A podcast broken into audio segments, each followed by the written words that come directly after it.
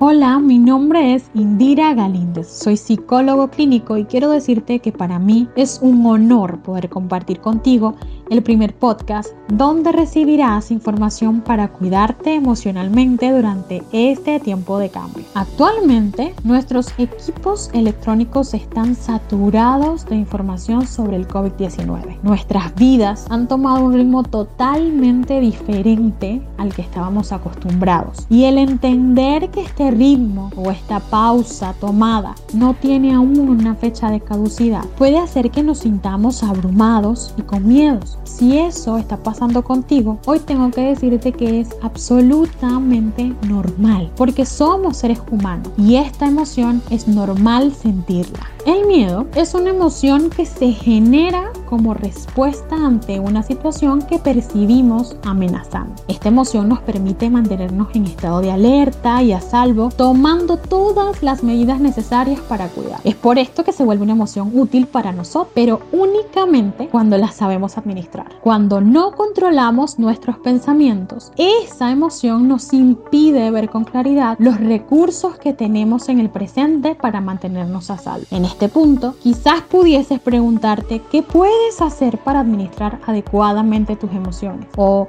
cómo puedes aprovechar el miedo a tu favor? A continuación te daré algunas sugerencias en este sentido. La primera, controla lo que ves y lo que oyes. Debes estar informado, pero no saturado.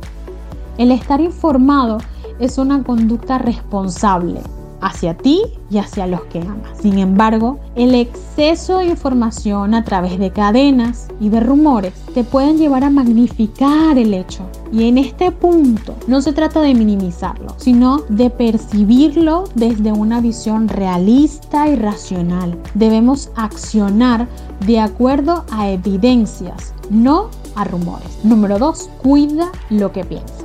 Algo que siempre siempre debes tomar en cuenta es que todo lo que piensas influye en tus emociones y de acuerdo a cómo te sientes vas a actuar. Si mantienes continuamente pensamientos catastróficos, aumentarás los temores y te va a impedir actuar de manera productiva. Además de que puedes debilitar tu sistema inmunológico. Enfócate con tus pensamientos en vivir el presente. De este modo podrás ser productivo y evitarás divagar en un futuro inexistente lleno de preocupaciones. Número 3.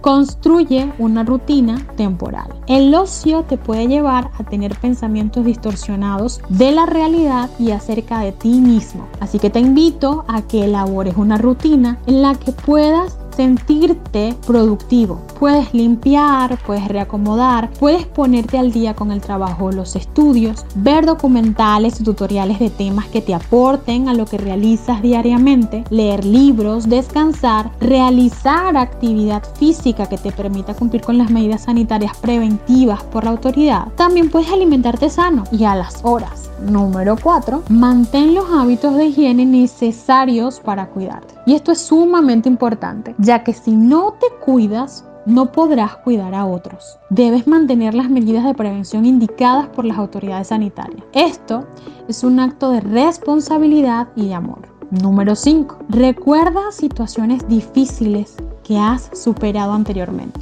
y ten presente que esta también pasará. Ten presente siempre que Dios está al control y que nada se escapa de su poder, que Él puede controlar todas las situaciones, aún aquellas que para ti parecen difíciles e inexplicables. Número 6.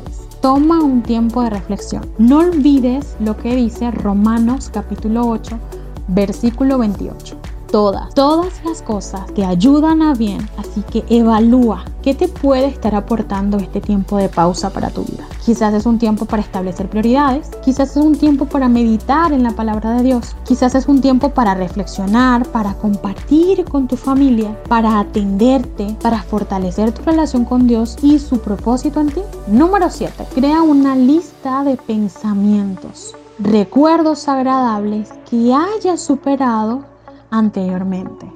En esta lista vas a colocar desafíos y promesas bíblicas en los que tú puedas pensar y meditar día a día. Y cuando quiera venir un pensamiento de angustia o de temor, lo puedas detener llenando tu mente con elementos de esta lista. Número 8 y último, repite cada una de estas acciones día a día. Recuerda que en la constancia está el cambio. Si deseas recibir más información, puedes visitar arroba psicoindira en Instagram. Recuerda estar atento a nuestro próximo podcast.